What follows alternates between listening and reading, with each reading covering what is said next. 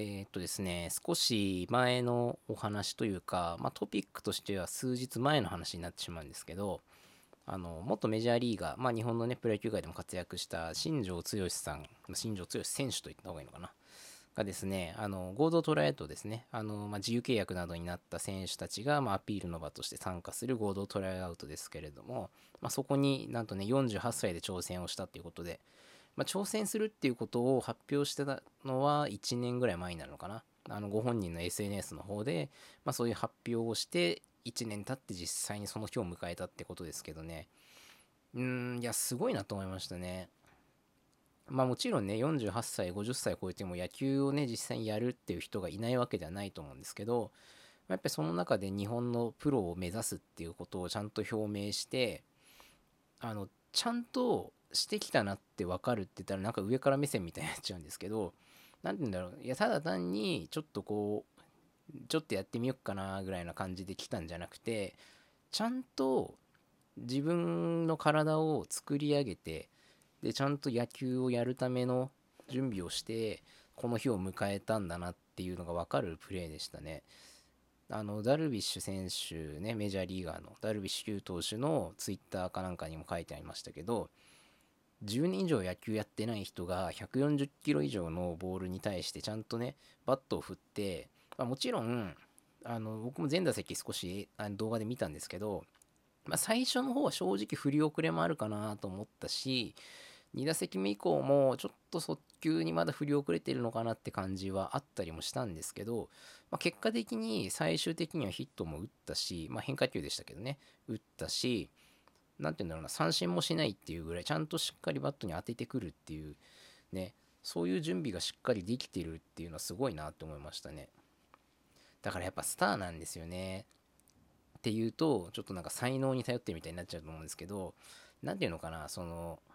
そのスターだなって思ったのっていうのは、単純に派手だとか、実際の結果出したからっていうよりも、その結果に出すまでのプロセスがちゃんとしてるなと思ったんですよね。うーん、なんか真剣だなって思ったというか、何て言うのかな。まあ派手な人だからもちろんそれに惹かれるっていうのもあるんですけど、単純にそれだけじゃなくて、その、何て言うんだろう、ああいうね、まあそもそもかっこいいじゃないですかっていうかね、かっこいい選手としてできてきたじゃないですか。で、プレーもしっかり結果出すっていう人。で、その人がより真剣にね、この年齢48歳という年齢を迎えて、またさらに一つ真剣にこう打ち込む姿っていうところに、なんかね、人間味っていうか人間臭さって言ったら変ですけど、なんかそういうのを感じるんですよね。なんかそういう部分っていうのが、もともとあるスター性みたいなものを、なんかこう、より引き立たせるような感じがして、すごいね、なんか夢を与えるとかスターってほんとこういうことなんだなって思いましたね。まあ、スターとかっていうとね、ちょっとこう派手な世界の話の感じがしますけど、実際こう僕らが普段仕事してる中でもですね、あの、まあ、いろんなスターというか、それぞれの業界、それぞれの分野にスターみたいな人ってやっぱいるじゃないですか。で、まあ、そういう人ってただ単に派手だったり目立ってる人も正直いるなと思うんですよ。まあ僕、まあ、まあ、誰とかっていうのはあれですけど、いるじゃないですか、そういうのって、業界に1人や2人。なんかあいつは目立ってるけど仕事大したことないなみたいな人とかね。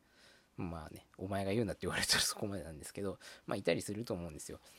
うん、まあそれと、そういうとこじゃなくて、なんかそのやっぱり仕事ぶりでしっかりと夢を与えてる人ってたくさんいると思うんですよね。あの、仕事、なんて言うんだ？こう、その仕事を見て、その仕事をやってる姿を見て、まあ、学生さんなり、これから社会人になっていく人だったり、まあ別にもう今から社会人で転職しようかなとか思ってる人とかでもいいと思うんですけど、そういうなんか、見ている人、仕事ぶりを見ている人に夢を与えてくれる人たくさんいると思うんですよ。まあスポーツとかが分かりやすいっていうだけだと思うんですけど、うん、だからもうその何て言うんだろうなちょっと飛躍して僕が感じたことにはなってしまうんですけどこう自分が今してる仕事っていろいろね、まあ、僕以前トレーナーだったのが今映像分析っていう仕事にしてますけどなんかそのなんだろうな。ま、例えば学生さんが僕こんな仕事してるんですよって話をしてその仕事をちらっと覗いた時にあこんな仕事があるんだ。やってみたいなって思わせるような仕事をしていかなきゃいけないんだろうなっていうのは感じましたね。うん。職業人ってそういうことなんだろうなっていう感じがしますね。まああるいは何て言うんだろうな。別に僕僕の考えではその仕事そのものだけに魅力を感じたりやってみたいって思う必要はないかなと思ってて、まあ、例えばその仕事をすることによって得られる対価ですよね。だからお金持ちになりたいからプロ野球選手になりたいって別に悪いことじゃないと思うんですよ。それで本当になれたらすごいじゃないですか。だからなんかそういう部分も見せていかないと仕事の何て言うんだろうな裾野っていうのはもしかしたら広がっていかないのかなっていうのも感じてるのでだから夢を与えるっていうその夢の部分がどこにかかるかは多分人それぞれなんですけど、まあ、少なくともやっぱり僕らの仕事を見ていや仕事をやりたいなって思ってもらえるような仕事まあなんかそういうのを今後やっていきたいなと改めて思うニュースでしたね。まあそうは言ってもね、やっぱりどっちかというと僕らとか僕の仕事ってどっちかというと裏方寄りの仕事なので、まあ地道にやっていくしかないなっていう感じはするんですよね、そういう意味では。まあ一方で、まあこうやってね、僕、ポッドキャストとか、YouTube とかで喋ったりしてますけど、なんかそこに、何て言うんだろうな、まあ嘘をつく必要はないんだけど、なんかやってて楽しくなさそうだなっていう部分が見えてしまったりとか、なんかやってるけど、なんか暮らしは決して豊かじゃなさそうだなっていう部分が見えちゃうとなんかダメなんだろうなって感じがするんですよね。まあ嘘があっちゃダメなんですよ。あの貧乏なのにお金持ってますみたいな雰囲気出しちゃいけないと思うんですけどなんだろうな。うんでもその現実感のある夢を見せていけるっていうのは裏方なのかなっていう感じもしますしね。まあちょっとまとまりのない話にはなってしまったんですがちょっとこうまあ改めて新庄剛志選手っていうね存在をこうね